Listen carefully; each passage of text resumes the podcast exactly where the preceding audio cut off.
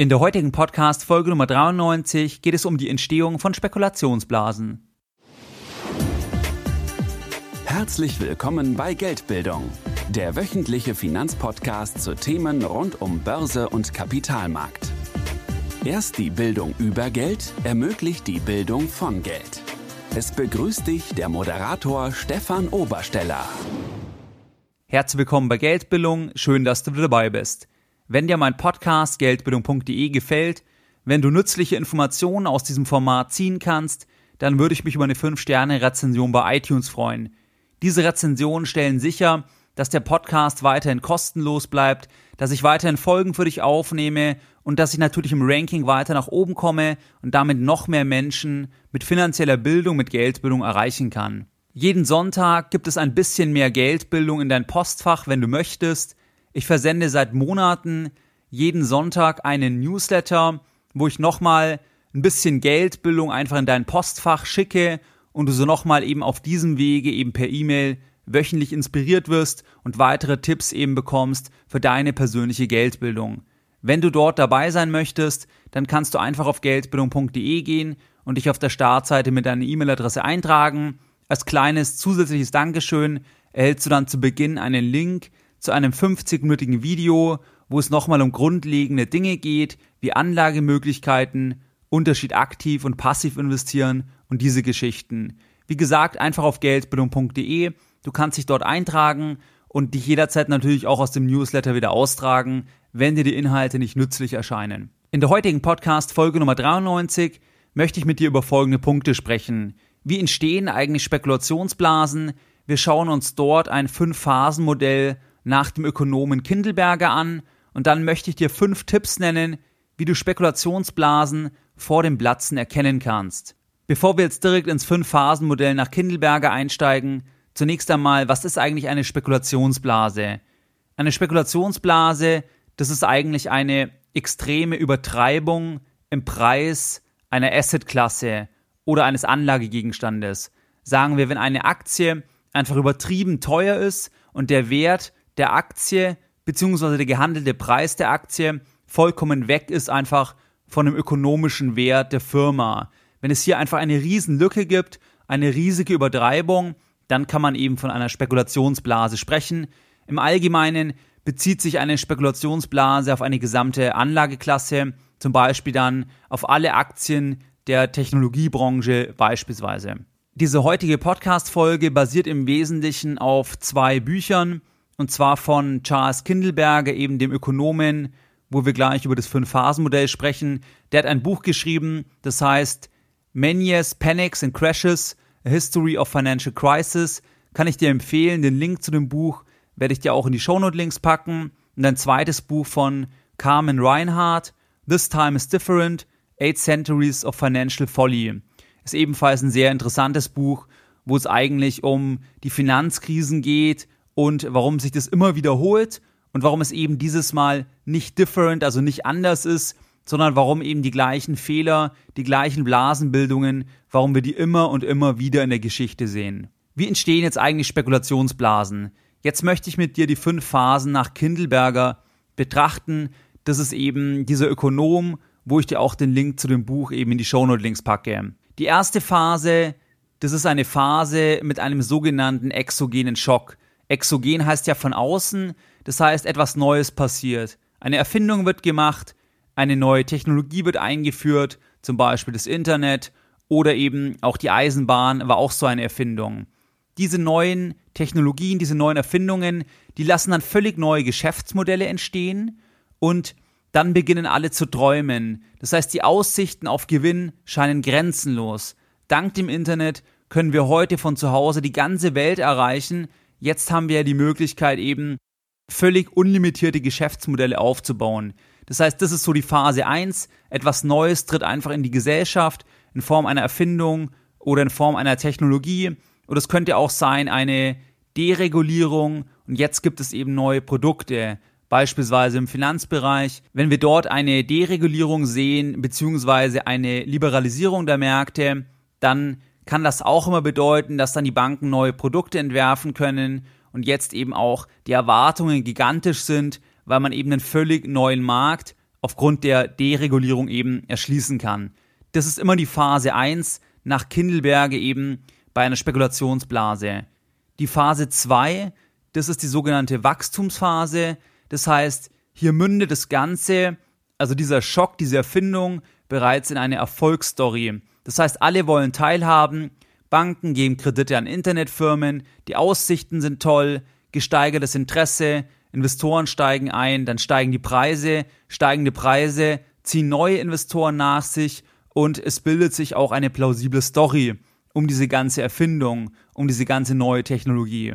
Das heißt, jetzt sagt man, das ist völlig klar, dass man eben auf Basis der Erfindung des Internets, dass jetzt diese Firmen Milliarden Gewinne machen werden, weil sie zum Beispiel eben die ganze Welt erreichen können oder weil sie skalieren können ohne Ende oder diese Themen. Das heißt, man baut jetzt auch eine Story eben um diese Geschichte und das Ganze wird eben richtig plausibel und das wird eigentlich völlig logisch, dass eben diese Firmen jetzt einfach sehr, sehr viel Geld machen werden und deswegen auch eine hohe Bewertung eben verdienen. Der Punkt ist der, generell bei einer Spekulationsblase, dass ein Einzelner im Rahmen einer Spekulationsblase sehr reich werden kann, weil die Spekulationsblase kann eben Jahre oder Jahrzehnte gehen und platzt er irgendwann in der Zukunft. Das heißt, wenn du eben irgendwo am Anfang einsteigst, dann zum Beispiel jahrelang einfach mitreitest oder zum Beispiel, sagen wir, in den 90er Jahren eine IT-Firma gegründet hättest und dann zum Beispiel 99 an die Börse gebracht hättest, dann hättest du wirklich voll von dieser Spekulationsblase profitiert, weil du zum Beispiel dann 1999 oder 2000 noch eben einfach eine Riesenbewertung erhalten hättest, weil wir uns eben im Höhepunkt der Blase dann befunden hätten. Das heißt einfach, es gibt Einzelne, die dann auch reich werden können, eben in einer Spekulationsblase. Das ist also die Phase 2, die Wachstumsphase. Die Phase 3 ist die sogenannte euphorische Phase. Das heißt, jetzt geht so die Phase los, wer jetzt nicht kauft, ist selber schuld. Wer jetzt nicht in IT-Unternehmen investiert, der ist ein Dummkopf, der ist selber schuld. Das sieht doch wirklich jeder, dass man damit nur Geld verdienen kann. Jetzt werden auch weitere Kreise der Gesellschaft eben eingeschlossen. Das heißt, dass zum Beispiel auch Leute jetzt eben Technologieaktien kaufen würden, die gar nichts damit zu tun haben, die vielleicht vorher noch nie Aktien gekauft haben, trotzdem kaufen jetzt eben. Nichts ist verstörender, mit anzusehen, wie ein Freund reich wird. Das heißt, wenn man jetzt sieht, dass das Umfeld zum Beispiel mit Aktien reich wird von Technologieunternehmen, dann hat man ein so schlechtes Gefühl, dass man auch einsteigen muss und das erhöht eben nochmal die ganze Geschwindigkeit einer Technologieblase.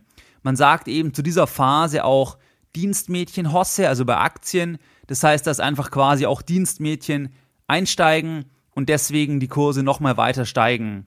Die vierte Phase ist dann eine Phase der Abschwächung und jetzt geht es darum, wer ist der größte Dummkopf.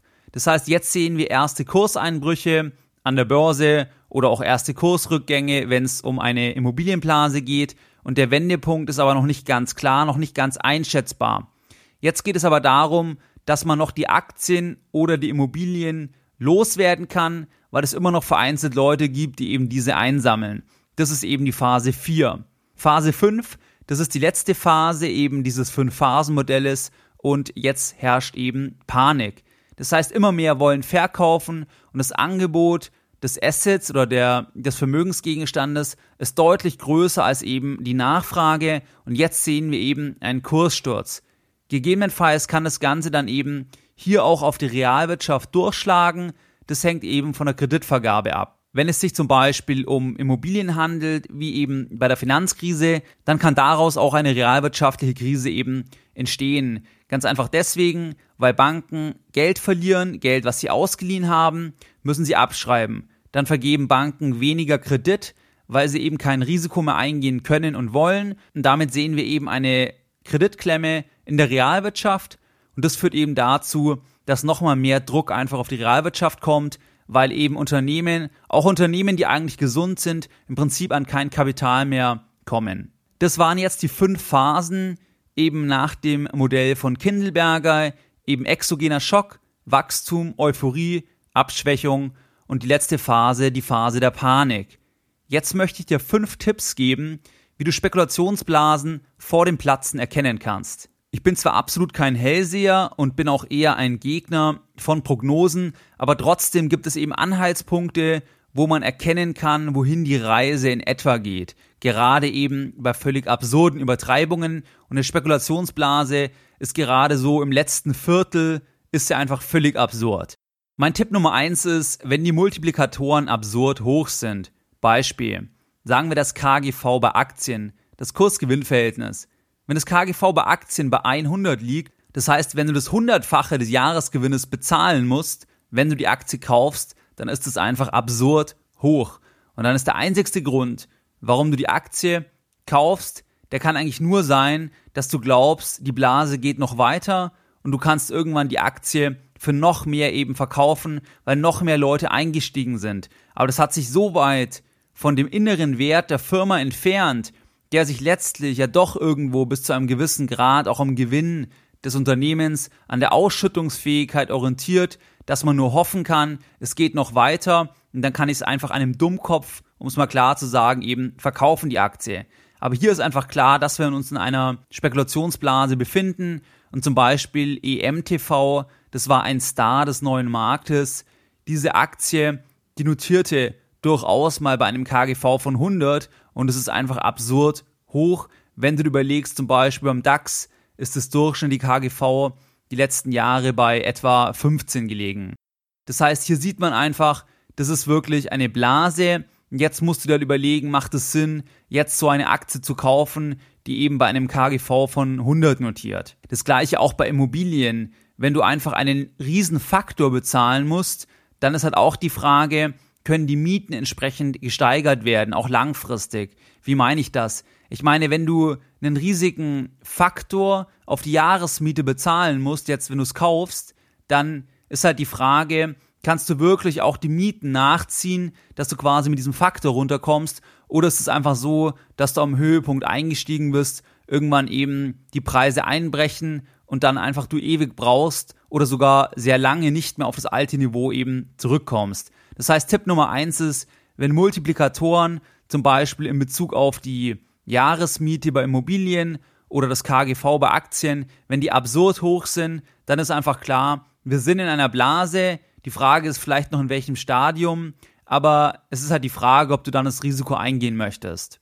Der Tipp Nummer zwei, wie du Spekulationsblasen vor dem Platzen erkennen kannst, ist, wenn alle von der jeweiligen Anlageklasse sprechen. Das heißt, wenn in der Gesellschaft so eine Stimmung ist, wer jetzt nicht Aktien kauft, ist blöd, wer jetzt nicht Aktien von IT-Unternehmen kauft, ist blöd, oder wer jetzt nicht eine Immobilie kauft, ist blöd, dann solltest du auch eben vorsichtig sein. Man sieht es auch, wenn dann Talkshows zum Beispiel aufspringen und verstärkt darüber berichten würden, jetzt, dass man zum Beispiel unbedingt in Aktien investieren sollte oder unbedingt in Immobilien als private Altersvorsorge, dann muss man sich halt auch wieder überlegen, sind wir jetzt vielleicht schon relativ weit gelaufen und vielleicht sollte ich jetzt nicht unbedingt in großer Weise nochmal aufstocken, weil es einfach so ist, wenn alle darüber sprechen, dann investieren jetzt halt auch Leute, die eigentlich gar nicht dafür gemacht sind, um in diese Anlageklasse zu investieren, weil es sollte auch nicht jeder in die Anlageklasse der Aktien investieren, weil jemand, der gar kein Geld hat oder ganz wenig Geld hat und der nicht langfristig Geld investieren kann, der soll auf keinen Fall in Aktien investieren. Das macht gar keinen Sinn, weil Aktien eine Beteiligung sind und dort muss man langfristig Zeit haben. Und die Gefahr ist halt, wenn alle darüber sprechen, dann investieren auch immer welche, die eigentlich eben gar nicht gemacht dafür sind, um in diese Anlageklasse zu investieren. Und das gleiche ist ja auch bei Immobilien. Das heißt, wenn plötzlich alle Immobilien kaufen, Beispiel USA, vor der Finanzkrise, dann ist ja auch wieder die Frage, es kann sich nicht jeder eine Immobilie kaufen. Das funktioniert nicht, weil so und so viel Prozent der Gesellschaft haben instabile Einkommensverhältnisse, beziehungsweise übernehmen sich dann beim Kauf der Immobilie. Und das heißt einfach, sowas befeuert dann einfach eine Blase, wenn plötzlich alle darüber sprechen und alle das eben machen, weil eben nicht alle für die jeweilige Anlageklasse gemacht sind. Der dritte Tipp ist, wie du eine Spekulationsblase erkennen kannst, wenn die Prüfung der Investitionen beziehungsweise die Risikofreude enorm raufgeht. Also wenn die Prüfung nicht mehr vorhanden ist und wenn die Risikofreude raufgeht. Was meine ich damit?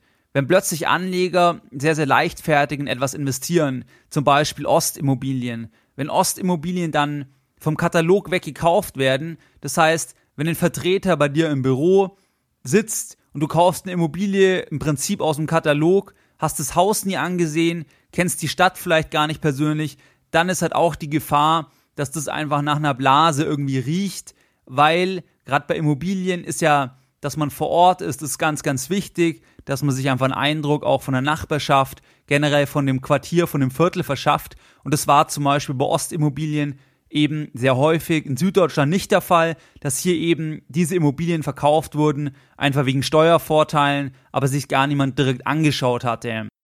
Und das ist einfach gefährlich. Hier kennst du eben auch eine Spekulationsblase, wenn quasi Anleger leichtfertig investieren, beziehungsweise wenn die Risikofreude enorm raufgeht. Ein weiteres Beispiel für die Risikofreude, das war zum Beispiel die sogenannten ABS-Produkte, also die Asset-Backed Securities. Das sind einfach Anleihen gewesen aus den USA eben, die zusammengeschnürt wurden als neues Wertpapier und die wurden dann eben an Banken verkauft und so weiter, an institutionelle Anleger. Und auch hier war es so, dass man relativ blind gekauft hat, also gerade Landesbanken, die haben die Risiken gar nicht genau verstanden, die haben also wirklich in so eine Blase reingekauft, weil es eben kaum Alternativen gab. Das heißt, du musst einfach aufpassen, wenn viele Anleger nicht mehr genau gucken, wo sie investieren und wenn eben die Risikofreude im Allgemeinen enorm raufgeht, auch bei Anlegern, die normal eigentlich von der Persönlichkeit eher risikoavers sein sollten oder eben sind.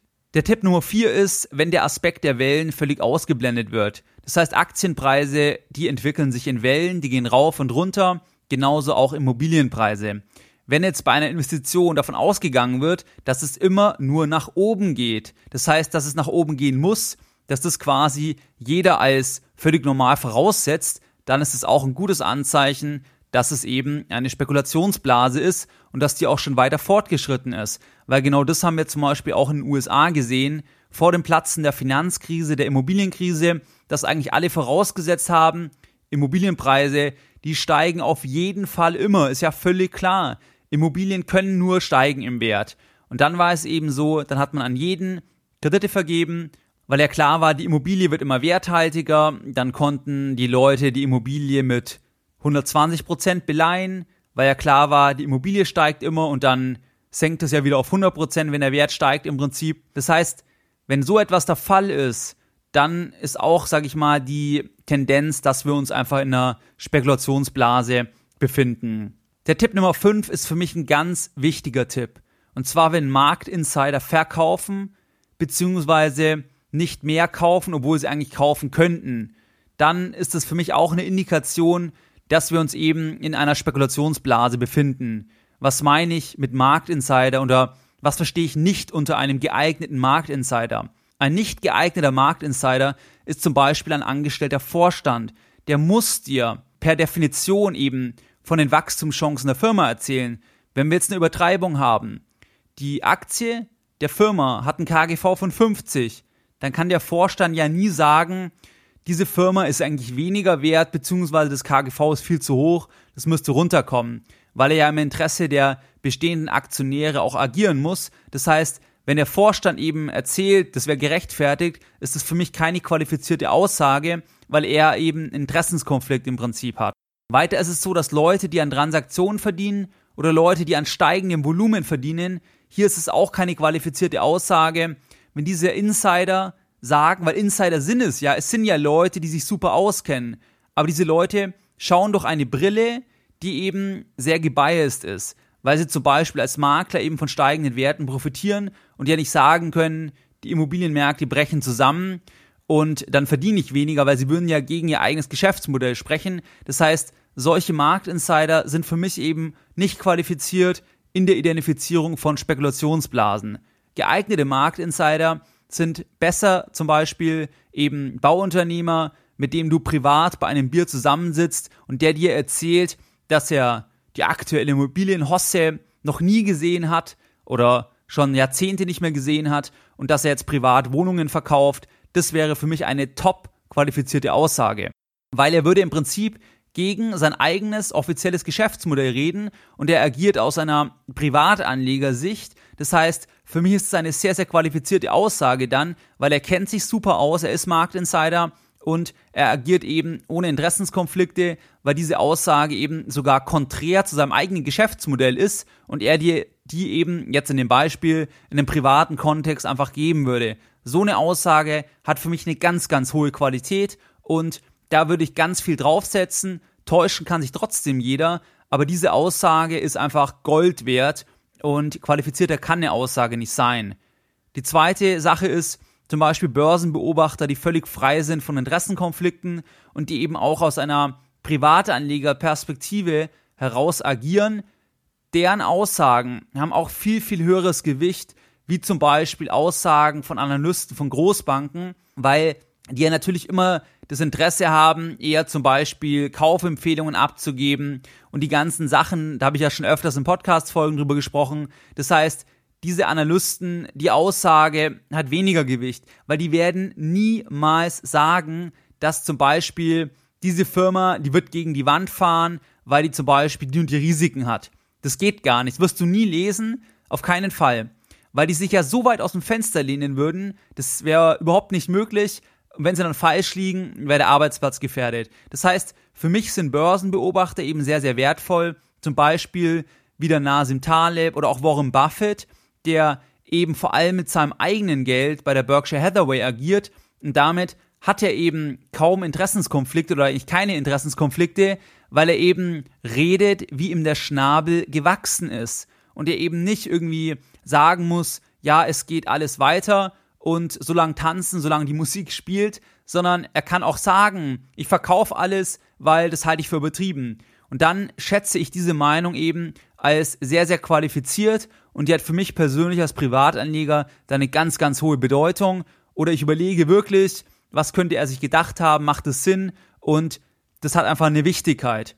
Bei diesen anderen Marktinsidern hast du halt immer das Problem, sie könnten das Gegenteil nie sagen. Und deswegen hat die Aussage weniger Gewicht, weil sie quasi das gesamte Spektrum der Bandbreite könnten sie sowieso nie auspacken. Sie können immer nur auf der einen Seite der Bandbreite agieren. Und deswegen kann ich eben diese Aussagen nicht so sehr für mich verwerten, beziehungsweise aus diesen Aussagen kein Kapital schlagen, weil die eben für mich kein Gewicht haben. Das waren jetzt im Prinzip die Top 5 Tipps, wie du eigentlich Spekulationsblasen entdecken kannst.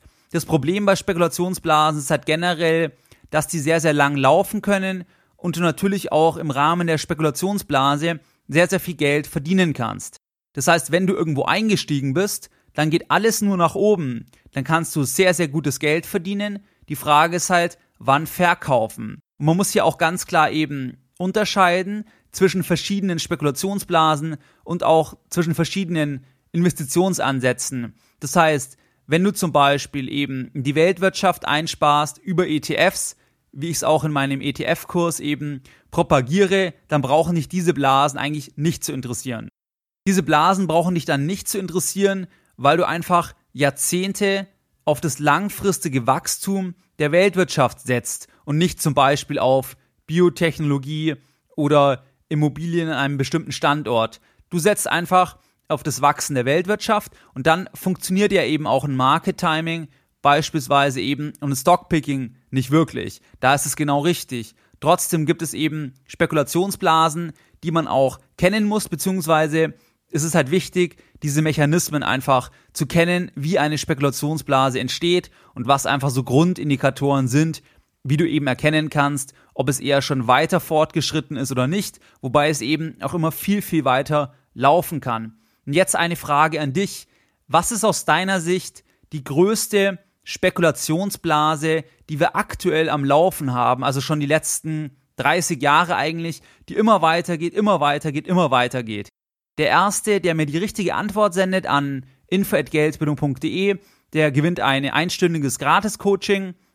Das heißt, der erste, der mir die richtige Antwort sendet, der kann einfach ein Coaching mit mir machen, eine Stunde gratis. Und ich bin gespannt, wer mir als erstes die E-Mail schreibt und freue mich auf alle Antworten. Was waren jetzt die Lessons learned in der heutigen Podcast-Folge Nummer 93? Deine Lessons learned in der heutigen Podcast-Folge. Die fünf Phasen von Spekulationsblasen nach Kindelberger sind Phase 1 exogener Schock, Erfindung, irgendeine Neuerung, Phase 2 Wachstum, Phase 3 Euphorie, Phase 4 Abschwächung, finde ich noch einen Dummkopf, an den ich weiterverkaufen kann. Phase 5 Panik. Spekulationsblasen kommen immer wieder vor und ich kann hier eben das Buch This Time is Different empfehlen, wo eben Leute immer wieder sagen, Marktakteure, dieses Mal ist alles anders. Zum Beispiel, jetzt ist es gerechtfertigt, dass diese Firma so teuer ist, weil diese neue Technologie, das ist alles anders jetzt wie früher. Das stimmt eben nicht, weil die Geschichte wiederholt sich eben an der Stelle, dass wir eben extreme Übertreibungen sehen. Fünf Tipps zur Identifizierung von Spekulationsblasen. Tipp Nummer eins: Multiplikatoren sind absurd hoch, zum Beispiel KGV oder auch eben der Faktor bei der Miete bei Immobilien. Alle sprechen von der jeweiligen Anlageklasse ist Tipp 2. Tipp 3, Prüfung der Investition wird kaum mehr gemacht und die Risikofreude nimmt extrem zu, auch bei Personen oder Anlegern, die eigentlich eben sehr, sehr risikoavers sind. Tipp Nummer 4, der Aspekt der Wellen wird ausgeblendet. Es wird einfach davon ausgegangen, es geht immer nach oben, es wird völlig ignoriert, dass eben Vermögenspreise rauf und runter gehen und nicht nur eben linear nach oben. Punkt 5, Marktinsider verkaufen mit ihrem eigenen Geld bzw. kaufen nicht mehr nach. Marktinsider, das sind Personen, die den jeweiligen Markt sehr genau kennen und keine Interessenskonflikte haben und jeweils eben mit dem eigenen Geld handeln. Es sind nicht Leute, die an steigendem Volumen verdienen und zum Beispiel lediglich eine Maklerfunktion haben oder eben Kredite verkaufen, wie es auch in den USA der Fall war, weil wenn ich Kredite verkaufe, dann werde ich nicht sagen, dass der Kreditmarkt zusammenbricht, weil das ist ja mein Business. Da muss ich ja eben weiterspielen, bis eben irgendwann die Musik ausgeht. Deswegen ist es wichtig, dass man hier eben unterscheidet zwischen diesen zwei Typen an Marktinsidern und nur die eine Klasse, dort solltest du eben wirklich auf die Kommentare oder auf die Meinung auch setzen. Wie du es gewohnt bist, möchte ich auch die heutige Podcast-Folge Nummer 93 wieder mit einem Zitat beenden und heute eines von André Costolani. Wenn alle Spieler auf eine todsichere Sache spekulieren, geht es garantiert schief. Mehr Informationen zu Themen rund um Börse und Kapitalmarkt findest du unter www.geldbildung.de. Und immer daran denken, Bildung hat die beste Rendite.